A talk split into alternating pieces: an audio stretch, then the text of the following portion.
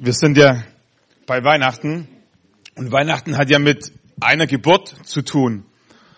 Ich denke mal, dass die Geburt von Jesu speziell war, aber nicht nur die Geburt von Jesus war speziell, deine Geburt war auch speziell. Ich würde behaupten, jede Geburt ist speziell.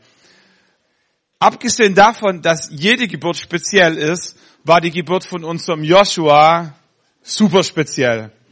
So, Joshua ist inzwischen neun Jahre alt, ein Junge, quietschfidel. Und als meine Frau mit ihm schwanger war, macht man sich ja immer so Gedanken, wie, wie stellen wir uns das mit der Entbindung vor? Gibt es da ganz unterschiedliche Möglichkeiten, wie man das heutzutage machen kann. Für meine Frau war klar, ähm, ich möchte definitiv im Krankenhaus entbinden. An einem sauberen Ort mit ein paar Fachleuten um mich rum, wo es warm ist, wo, wo ich die Gewissheit da habe, da ist jemand da, der, der einen Plan hat, was hier passiert. So, ich, sie wollte sich in sicheren Händen fühlen. So, und es war insofern nicht schwer, weil wir nur 1,4 Kilometer vom Krankenhaus entfernt gewohnt haben. Das war einfach nur die, die Straße lang. Ähm, so, die erste Geburt lief relativ gut. Man sagte dann die zweite, wenn die erste schon gut lief, die zweite wird dann meistens eher unkomplizierter wie komplizierter. Und so wussten wir, nicht zu lange warten, so wenn die Wehen kommen, zack los, alles war gepackt. So haben wir es auch gemacht. Die, die Wehen kamen. Und so, meine Frau äh, ist so schnell in die Dusche gesprungen, glaube ich, äh, hat ihre Sachen schon gepackt gehabt. Wir haben die Schwiegereltern angerufen und gesagt, bitte losfahren, äh, es, es tut sich was. So, die Schwiegereltern sind losgefahren. Wir haben eine Tochter schon gehabt, die Serena mit eineinhalb Jahren. Ähm, und so, wir haben gewartet, bis die Schwiegereltern kommen, dass wir dann ins Krankenhaus los können. Und, und nach vielleicht einer Viertelstunde, 20 Minuten, sagt meine Frau zu mir, sagt, du Schatz, ich glaube, wir müssen jetzt los. So, die Schwiegereltern waren noch nicht da, von Donauwörth eine halbe Stunde. So, ähm, haben es einfach noch nicht geschafft. Und meine Frau spürt in sich drin, so, wir, wir müssen jetzt los, weil ich sagt, ich habe schon so krasse Wehen, wenn wir jetzt nicht losgehen, ich habe keine Ahnung, wie ich von dem Parkplatz ins Krankenhaus kommen soll.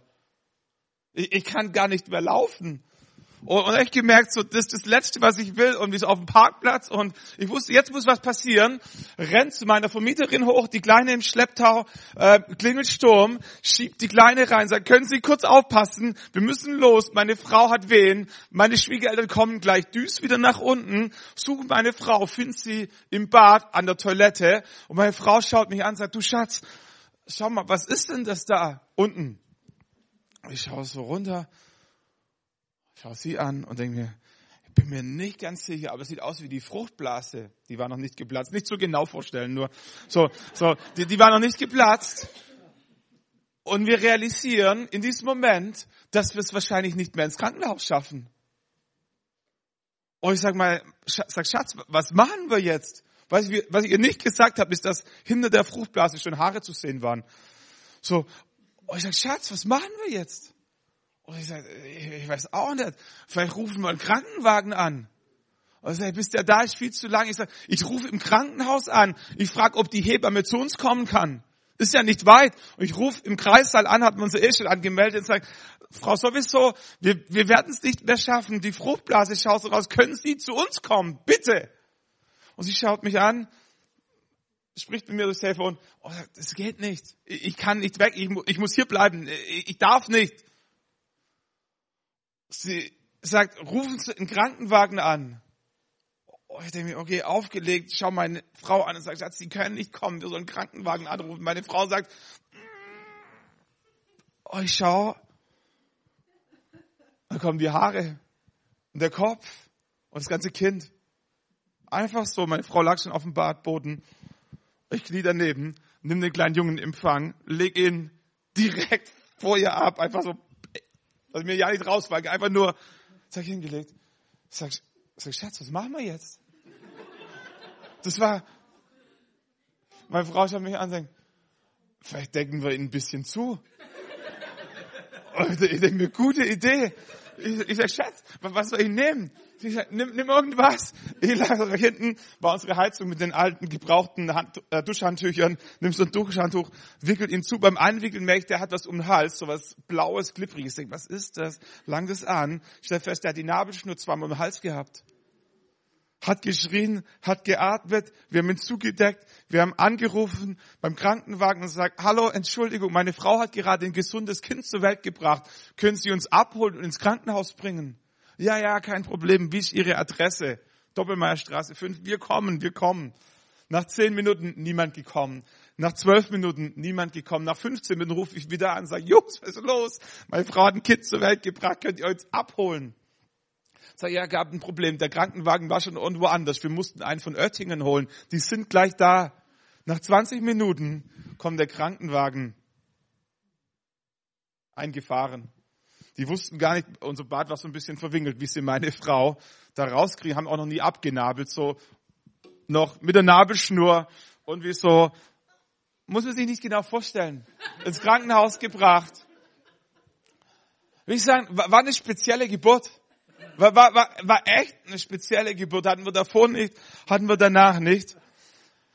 Aber jetzt, pass auf, wenn wir den Geburtstag unseres Joshuas feiern, dann feiern wir nicht seine spezielle Geburt, sondern wir feiern sein spezielles Leben, sein spezielles Wesen, seine spezielle Art. Wenn wir Geburtstag feiern, dann feiern wir nicht die Geburten unserer Kinder, sondern unsere Geburtstagskinder, stimmt? Das klingt so ähnlich, aber wir feiern nicht die Geburt unserer Kinder, sondern unsere Geburtstagskinder. Noch nie in neun Jahren bin ich auf die Idee gekommen, am Geburtstag einen Joshua in den Arm zu nehmen und zu sagen, Alter, was du damals hingelegt hast, das war schon echt krass. Also heute feiern wir, weil der Joshua ja so speziell auf die Welt gekommen ist. Also wie der da rausgeschossen ist und wie das dem nichts ausgemacht hat, Nabelschnur um den Hals und die dreckige Handtuch auf dem Kopf und dann in die Kälte raus und mit dem Krankenwagen mit Tatütata zum Kra und sagt, Joshua, du bist ein krasser Typ. Heute feiern wir Prost auf den, auf die Geburt von dir. Haben wir noch nie gemacht. Wenn wir Geburtstag feiern, dann sagen wir, Joshua, du bist echt ein, echt ein Lieber. Wir mögen dich. Du bist speziell. Ich mag deine Art, wie du lachst, wie du dich freuen kannst. Ich, ich feiere dich, wie du mit deinem kleinen Bruder umgehst, wie du ihn, wie du dich um ihn kümmerst. Ich, ich bin stolz auf dich, wie gerne du in die Schule gehst, wie gut du in Mathe bist, wie, wie du leidenschaftlich Fußball spielst. Wir könnten uns ein Leben ohne dich gar nicht mehr vorstellen. sag, heute feiern wir den Joshua. Versteht den Unterschied? Wir feiern nicht die Geburtstage von speziellen Geburten, sondern von speziellen Menschen. Es gibt bestimmt noch viel krassere Geburten, wie die Geburt von Joshua, die ich nie im Leben feiern würde. Warum? Weil die Menschen für mich nicht speziell sind, weil ich keine Beziehung zu den Menschen habe. So was, was wir feiern, sind spezielle Menschen und nicht spezielle Geburten. Ist auch nicht eine spezielle Geburt, die die eine Person zu etwas Besonderem macht, sondern ist die spezielle Person, die die Erinnerung an eine Geburt zu etwas Besonderem macht. Wir feiern die Geburtstage von Menschen, die für uns einen speziellen Wert haben. Völlig unabhängig, wie ihre Geburt war. Und wenn wir das übertragen auf die Geburt von Jesu, dann finde ich es wichtig, dass wir verstehen, dass wir Weihnachten feiern, nicht weil die Geburt von Jesus speziell war, sondern weil Jesus als Mensch speziell war, als Sohn Gottes speziell war. Die Geburt von Jesus, ja, zugestanden, die war speziell. Von einer Jungfrau geboren. Das ist außergewöhnlich. In Bethlehem, in einer kleinen Stadt, am Rande, irgendwo in einem Stall, keiner wollte ihn haben. Dann haben sie ihn irgendwie in eine Futterkrippe reingelegt. Die Weißen aus dem Morgenland kamen, die Engel haben ein Lied, äh, die, die Hirten haben ein Lied der Engel gehört, sind auch dazu gekommen. Das war ein spezielles Ereignis, aber lass dir sagen, ich würde wetten, das sind mehrere Kinder in einem Stall geboren zu damaliger Zeit. Da ist mehr als ein Kind irgendwo in einer Futterkrippe gelegt weil es nichts anderes gab. Da hat mehr als ein Kind gefroren. Da musste mehr als ein Kind nach Ägypten fliehen vor Herodes, weil der irgendwie als Tyrann irgendwie einen Furz quer hatte. Das ist nicht das, warum wir Weihnachten feiern, weil Jesus in einer Futterkrippe geboren wurde. Der einzige Grund, warum wir Weihnachten feiern, ist, weil das Leben und das Wirken von Jesus speziell war. Und deswegen erinnern wir uns zurück und sagen, an Weihnachten erinnern wir uns daran, dass dieser Mensch, dass dieser Gott Mensch wurde, dass dieser Mensch geboren wurde. Und wir würden Weihnachten feiern, wenn Jesus im Hotel geboren worden wäre, genauso wie jetzt wo in der Futtergruppe. Das macht nicht den Unterschied. Das mag vielleicht ein bisschen blasphemisch wirken, aber lass uns mal noch einen Gedanken weitergehen. Die Bibel beinhaltet vier Evangelien. Matthäus, Markus, Lukas und Johannes. Vier Menschen, vier Männer, die mit Jesus eng unterwegs waren, haben einen Versuch unternommen, oder nicht nur einen Versuch, haben es tatsächlich gemacht, die Geschichte von Jesus aufzuzeichnen. Mit dem Ziel, allen nachfolgenden Generationen deutlich zu machen, wer Jesus war. Wie speziell, wie außergewöhnlich und wie sehr Jesus nicht nur Mensch war, sondern Gott selbst.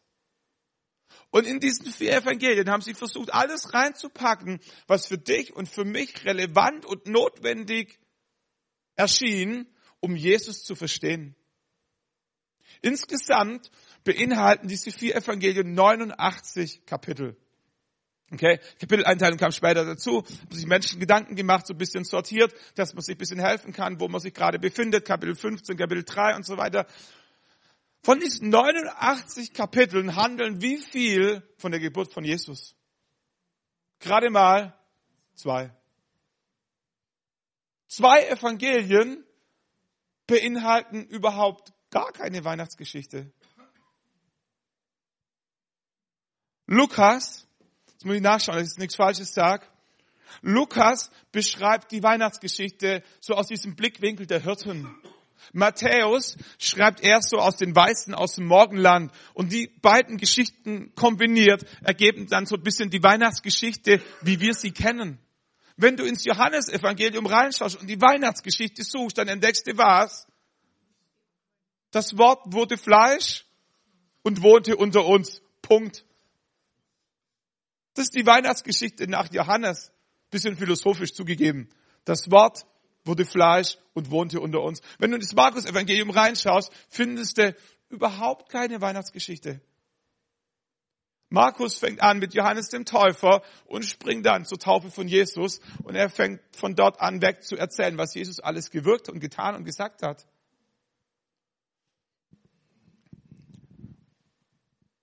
Nur das, was ich wahr verstehen. Mir geht es nicht darum, die Weihnachtsgeschichte klein zu reden, schlecht zu machen oder irgendwie als unbedeutend darzustellen. Aber was ich sagen will, ist, wir können Weihnachten nur verstehen, wenn wir Jesus in seinem Wirken und in seinem Leben verstehen. Der Grund, warum Weihnachten speziell ist, der Grund, warum es sich lohnt und warum es wert ist, Weihnachten zu feiern, ist, weil Jesus ein spezieller Mensch, eine spezielle Person, ein spezielles Wesen, ein Gott, nicht ein Gott, der Gott war. Aus diesem Grund feiern wir Weihnachten und aus diesem Grund ist es schön, sich daran zu erinnern, wie Jesus zur Welt kam. Und da steckt ganz viel Symbolik dahinter und es steckt auch eine Botschaft dahinter, dass Jesus nicht als König kam, dass Jesus nicht in Jerusalem geboren wurde, dass Jesus nicht in Rom als Cäsar zur Welt kam, dass Jesus nicht mit Pauken und Trompeten mit Reichtum und als dass Jesus ganz unscheinbar in der Krippe zur Welt kam, dass Jesus wurde wie du und ich, verletzbar, klein, Jesus hatte Hunger, Jesus hatte Durst, Jesus war müde, Jesus hatte Geschwister, Jesus hatte Pubertät, Jesus hatte Pickel, Jesus hatte all das, mit dem du auch zu kämpfen hast. Jesus musste eine Ausbildung machen, Jesus hatte Schulproben geschrieben. Jesus weiß, was es heißt, als Mensch zu leben. Und insofern ist es wichtig zu verstehen, ja, Jesus wurde Mensch. Jesus war klein, Jesus war schwach, aber Jesus blieb nicht klein und Jesus blieb nicht schwach. Und der Grund, warum wir Weihnachten feiern, ist nicht, weil Jesus als kleines Baby in eine Futterkrippe kam, sondern weil Jesus groß wurde. Weil Jesus Menschen begegnete, weil Jesus Wunder tat, weil Jesus der Christus ist. Und Christus an dieser Stelle ist nicht sein Nachname. Ist nicht Otto Meyer, Stefan Striefler, Lena Dietrich, ist nicht Jesus Christus. Christus ist nicht der Nachname von Jesus. Also seine Eltern hießen nicht Josef Christus und Maria Christus, sondern die hießen irgendwie. Und Christus bezeichnet nicht Jesus mit seinem Nachnamen, sondern das ist, Christus kommt vom Griechischen und meint schlichtweg der Gesalbte. Der Gesalbte im Hebräischen Messias. Und es war derjenige, auf den alle gewartet hatten.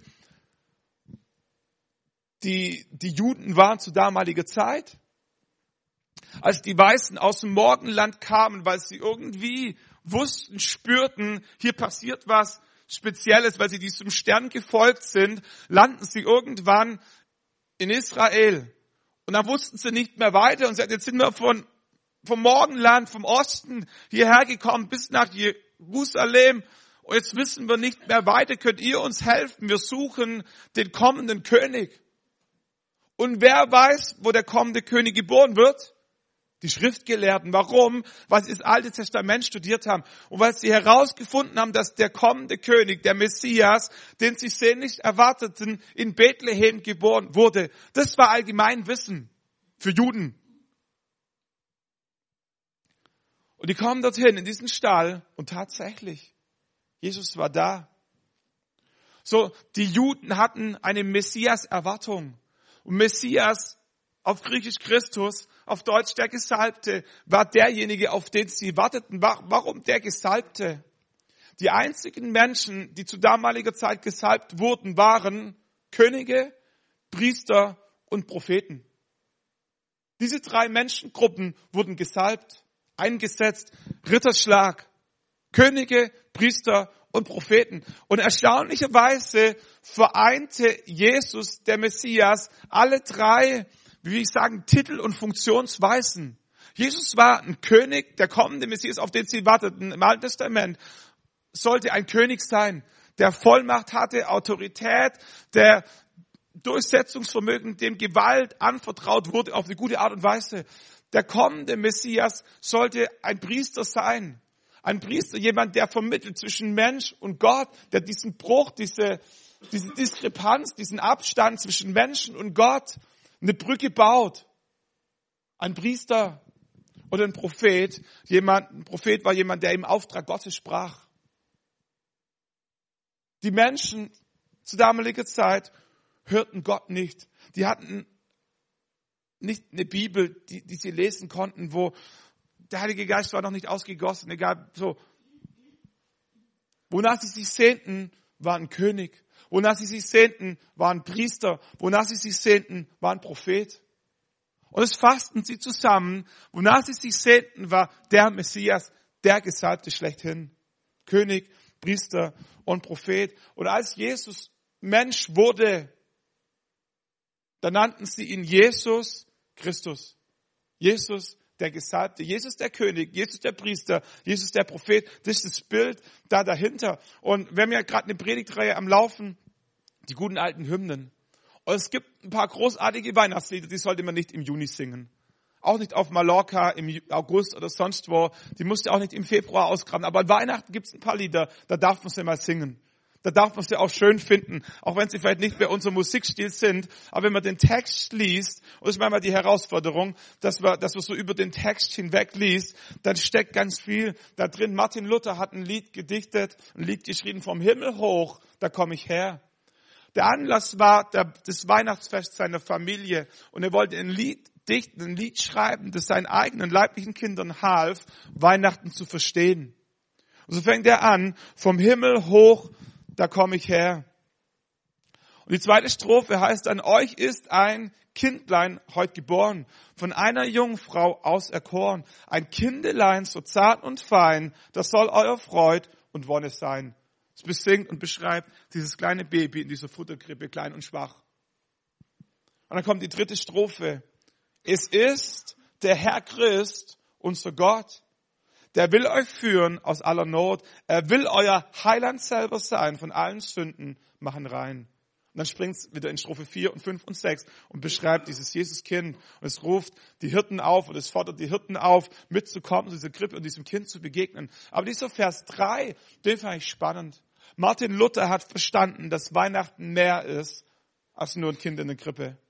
Martin Luther hat verstanden, dieses Kind in dieser Krippe ist wer? Der Herr Christus. Der Herr Christ, unser Gott, der will euch führen aus aller Not. Er will euer Heiland, euer Retter, euer Erlöser selber sein von allen Sünden.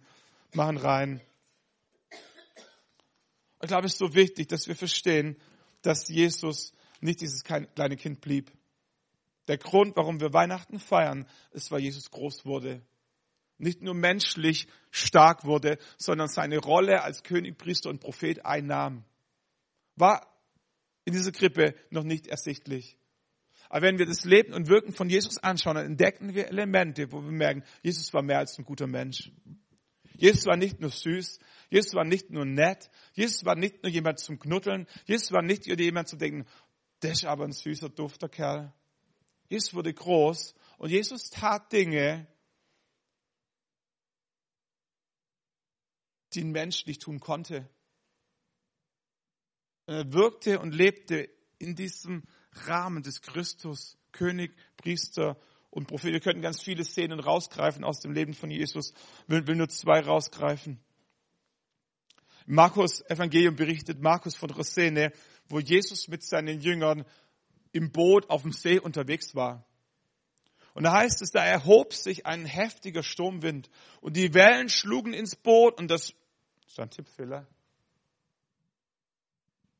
Bei mir heißt B-O-T-T. Bei euch heißt B-O-O-T. Okay, passt. Da erhob sich ein heftiger Sturmwind und die Wellen schlugen ins Boot und das Boot hatte sich schon mit Wasser gefüllt. Jetzt muss man verstehen, dass Jesus im Hause eines Zimmermanns groß wurde. Der kannte sich aus mit Schnitzen, mit Holz, mit Tischen und mit Stühlen. Das war sein Metier. Und dann hatte Jesus ein paar Jünger, die waren Fischer. Die waren es gewohnt, auf See unterwegs zu sein bei Nacht. Okay, die hatten keine Angst vor Wellen. Die wussten, was Wind und Wellen und all diese Geschichten, das war ihr Metier. Und wie, wie das in einer guten Ehe ist, ähm, gibt es so ein paar Rollenverständnisse. Nicht jeder muss alles können. Und es gibt ein paar Bereiche, da ist der eine zuständig und es gibt ein paar Bereiche, da ist der andere zuständig. Jetzt waren diese Jungs auf dem See unterwegs und Sturm und Wellen kamen. Rate mal, wer dafür zuständig war. Nicht der Zimmermann. Der schlief der lag im Eck, der wurde auch nicht gebraucht. Manchmal, kennst du das? Nicht im Weg rumstehen. So, und die Jünger dachten, das kriegen wir doch noch ganz gut alleine hin. Aber irgendwann wurde der Sturm so heftig, dass die Fischer sich nicht mehr anders zu helfen wussten, als den Zimmermann zu wecken. Könnt ihr euch in etwa vorstellen, wie krass das zuging? Wenn die Fischer so verzweifelt waren, dass sie den Zimmermann um Hilfe bitten? Was wir gleich auch noch verstehen müssen, ist, dass für uns ist ein Wind ein Wind. Und wir können es naturwissenschaftlich so ein bisschen erklären. Und deswegen ist ein Wind immer noch genauso zerstörerisch. Ähm, aber es ist keine spirituelle Macht für uns. Aber für die Menschen der damaligen Zeit gab es Naturgewalten, die sie menschlich nicht erklären konnten.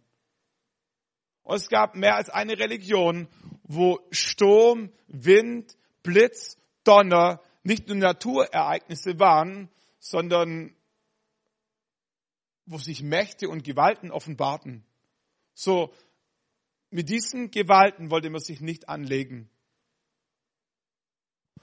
Und so vermischt sich für die Jünger irgendwie diese Erfahrung, dass der Sturm tobt, die Wellen ins Boot reinschlagen und sie nicht wissen, was passiert hier mit uns.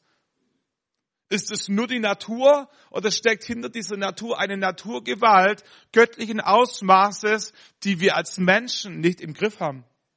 Und in ihrer Verzweiflung wecken sie Jesus und dann heißt es, da stand Jesus auf, schrie den Wind an und sprach zum See, schweig, verstumme und der Wind legte sich und es trat eine große Windstille ein.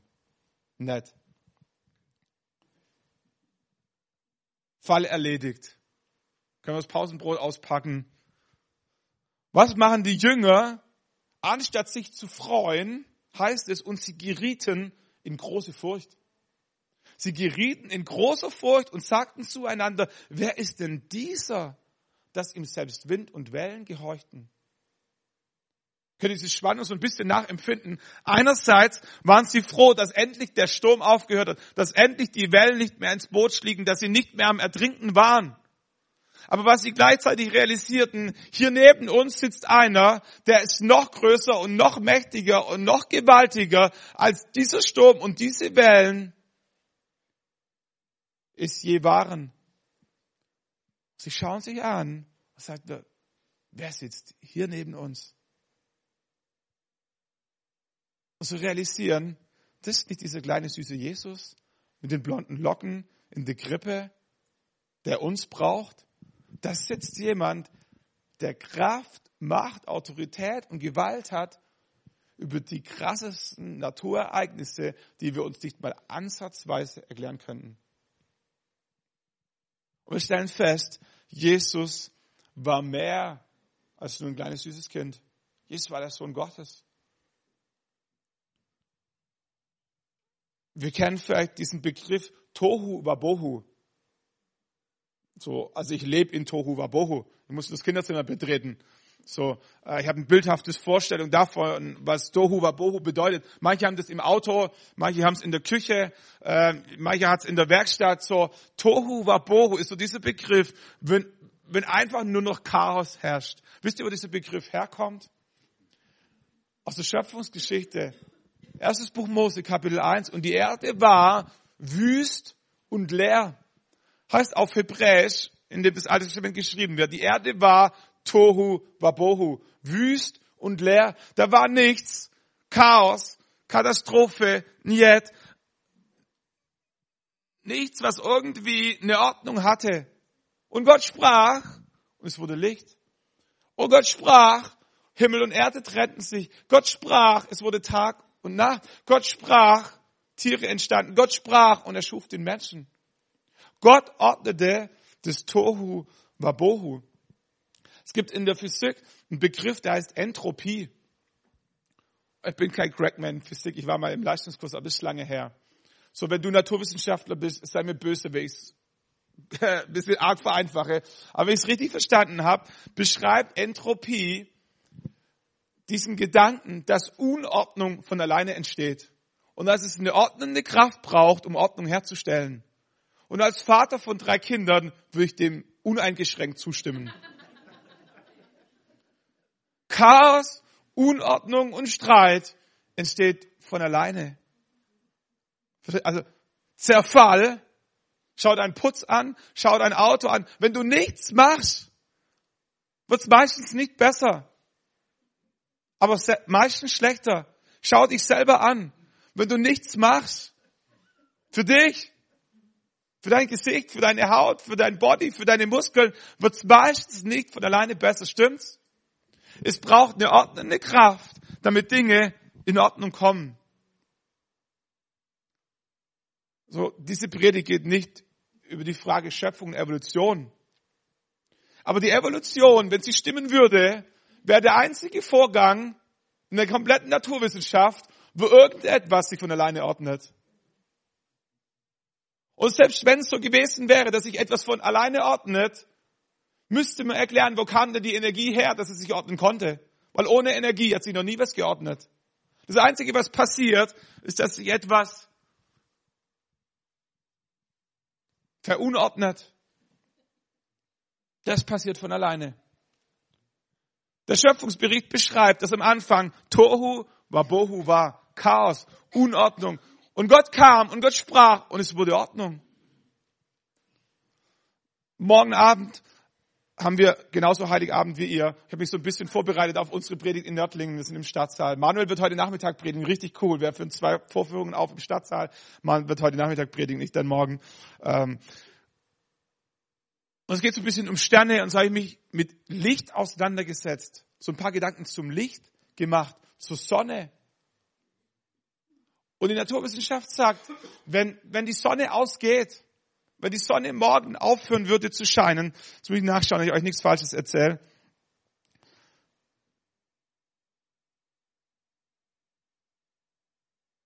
Wenn die Sonne jetzt aufhören würde zu scheinen, hätten wir noch genau acht Minuten Licht. Was so lange braucht der Sonnenstrahl, der jetzt losgeschickt wird, bis er bei uns ankommt. Und wenn jetzt nichts mehr losgeschickt wird, wird es in acht Minuten bei uns dunkel. Nach einer Woche wird so kalt auf unserem Planeten, dass wir eine Durchschnittstemperatur von 0 Grad haben. Haben wir jetzt schon. Gerade eben. Permanent. Nach einer Woche. Nach einem Jahr fällt die Durchschnittstemperatur auf unserem Planeten auf minus 73 Grad. Die Ozeane gefrieren zu.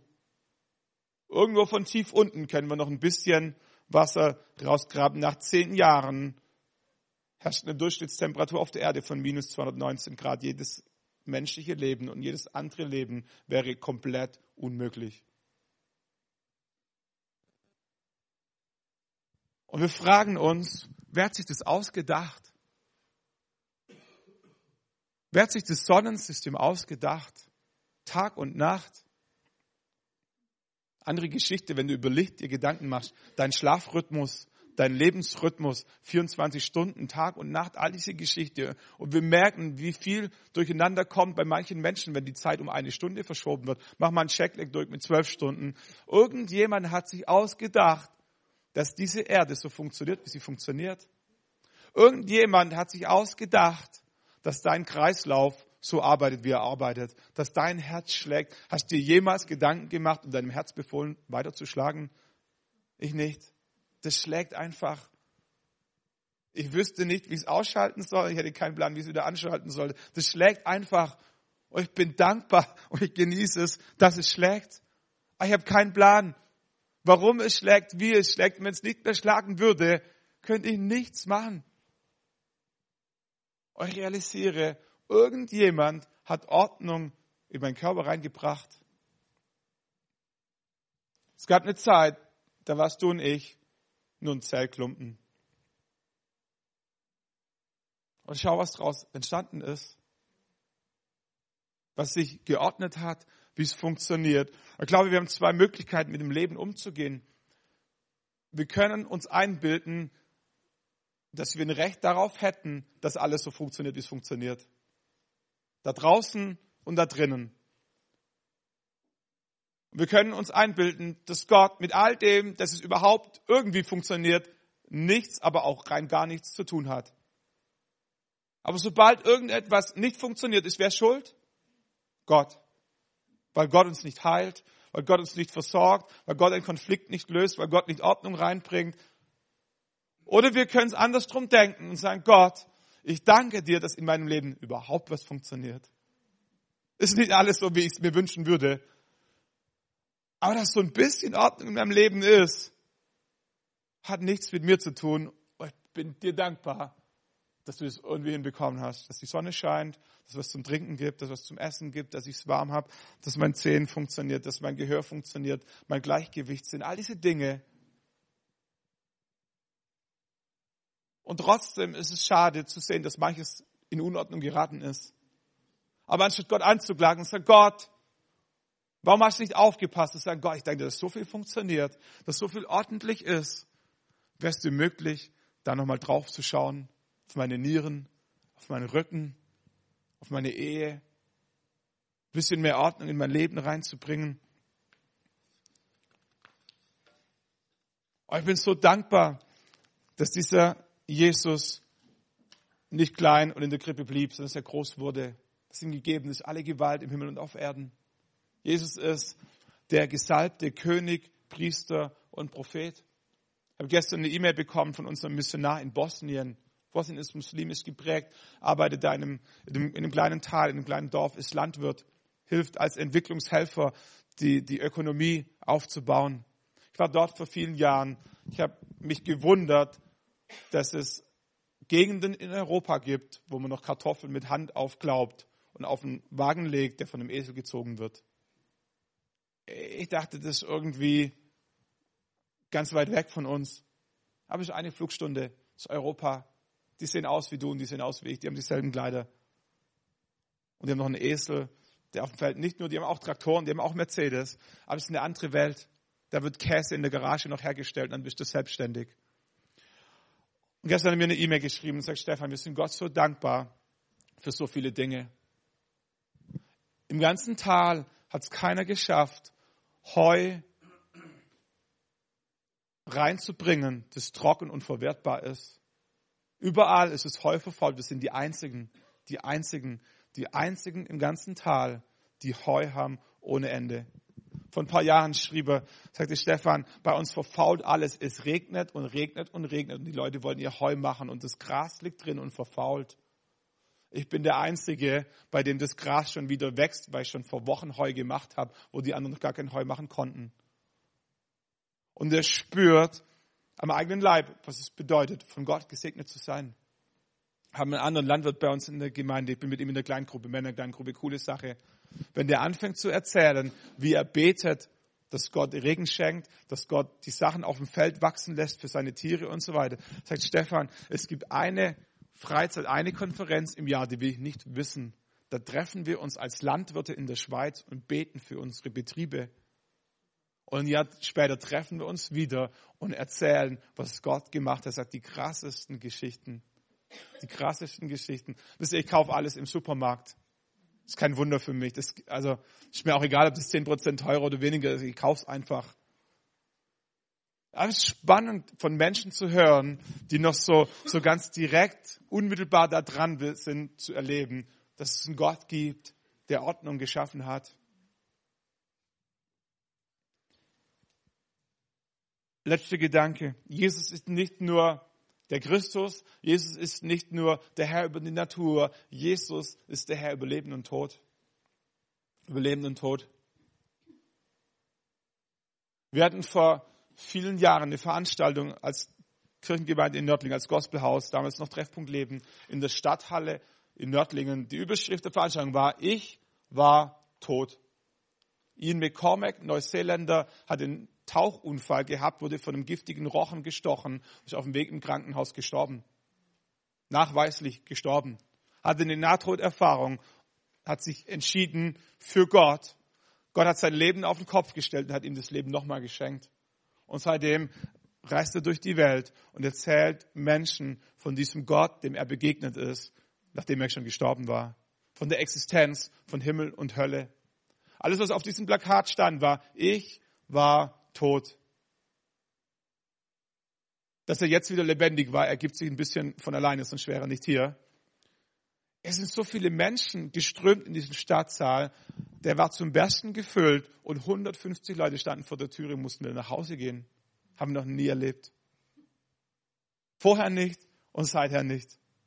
Stadtteil in Nördlingen, 450, 500 Leute, rappelvoll 150 vor der Türe. Das heißt, wir wären so gerne reingekommen, aber wir sind nicht reingekommen. Was sagt mir das? Es gibt eine Sehnsucht und ein Bedürfnis, diese Frage, was passiert nach dem Tod, für sich zu klären. Es gibt einen Bedarf, egal an was du glaubst. Und wenn du an gar nichts glaubst, diesen Wunsch und dieses Bedürfnis, deine Frage zu klären, was kommt nach dem Tod, die steckt in jedem Menschen drin ich sage mal ein bisschen plump, ein Grund, warum die Entertainment-Branche dermaßen boomt, hat auch damit zu tun, dass es manchmal leichter ist, diese Frage zu unterdrücken, wie sich der zu stellen.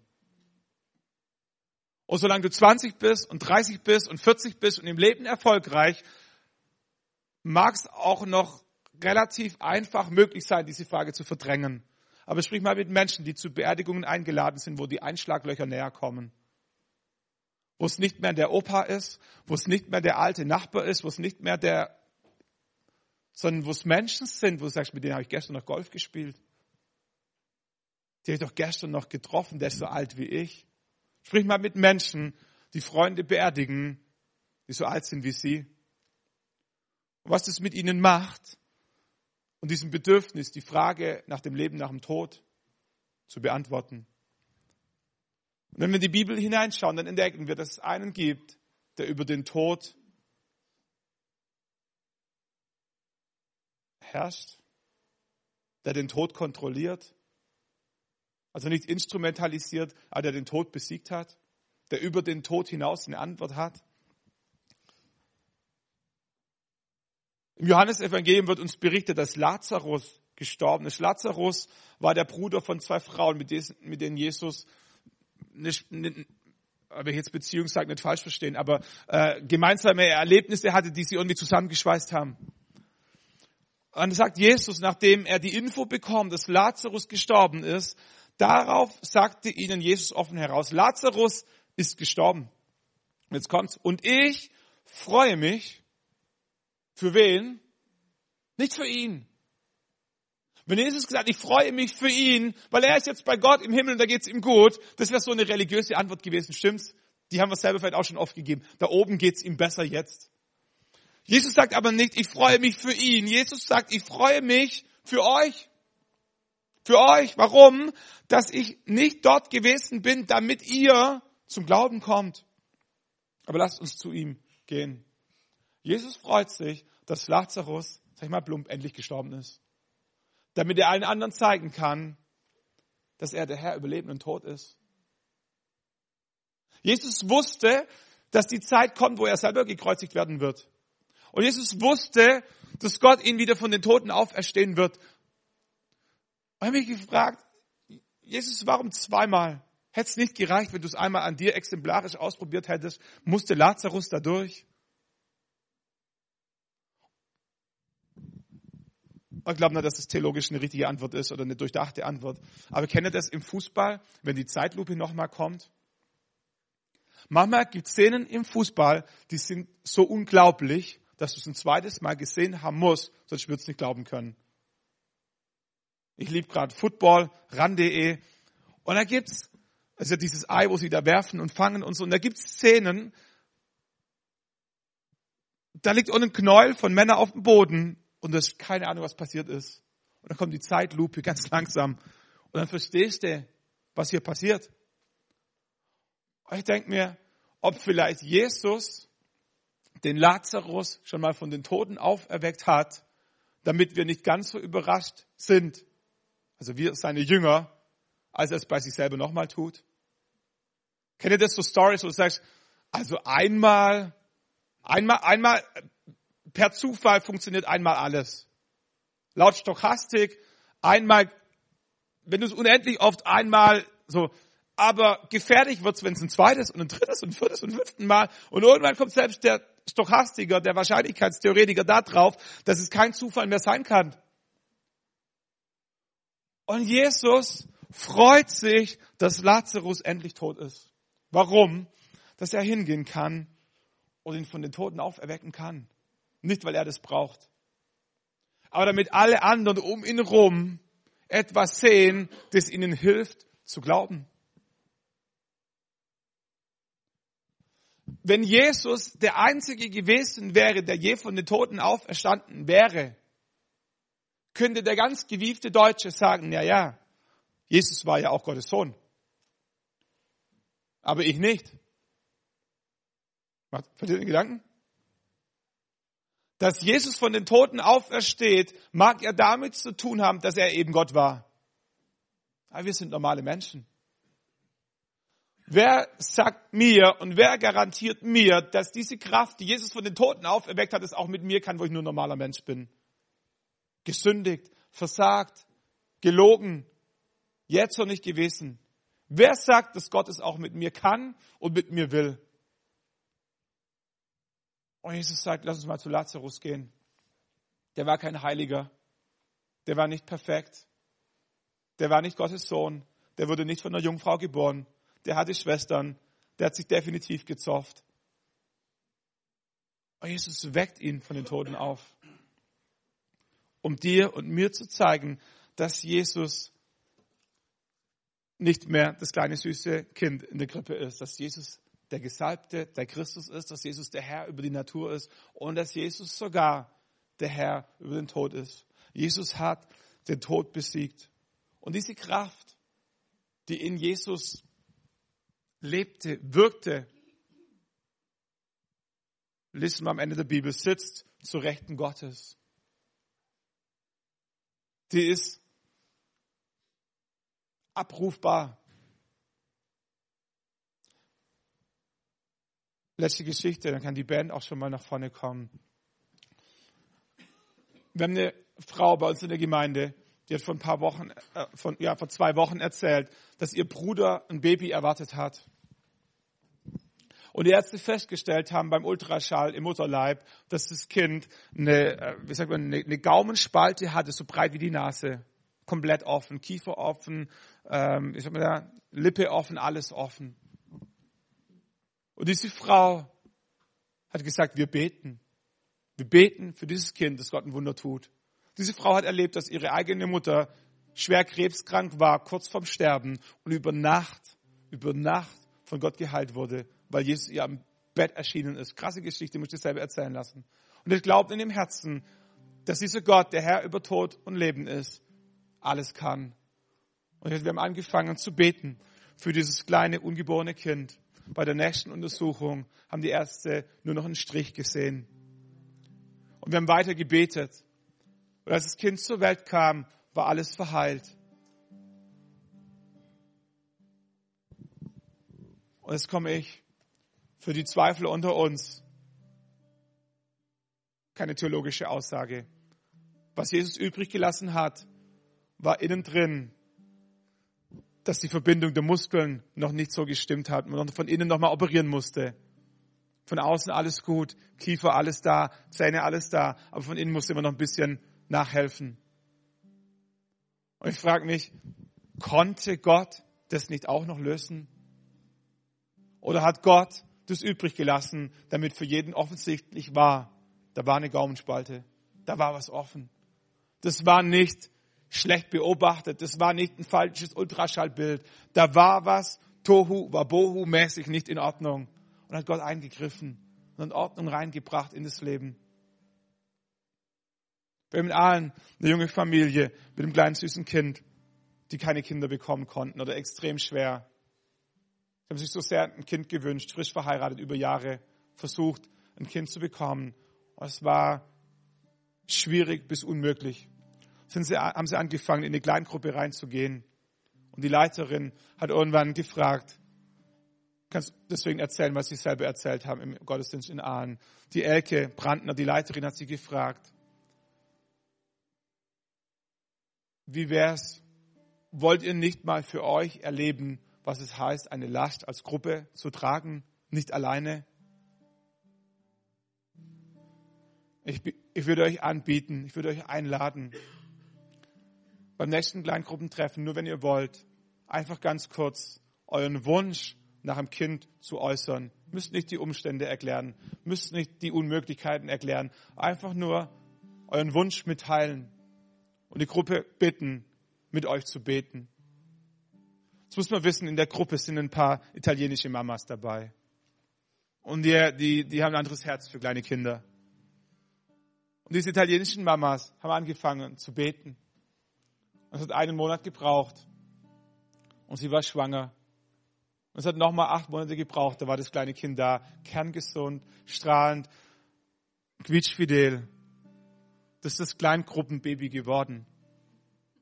Das, das in diese italienische Sippe hineingeboren, das gehört dazu, obwohl es deutsche Eltern hat. Und was wir feststellen ist, es gibt einen Bereich in unserem Leben, den wir nicht in Kontrolle haben. Mit allem Geld, mit allem Intellekt und mit allem, was du in deinem Leben an Anstrengungen und Kopfständen unternimmst, gibt es Bereiche in deinem Leben, die du nicht kontrollieren kannst.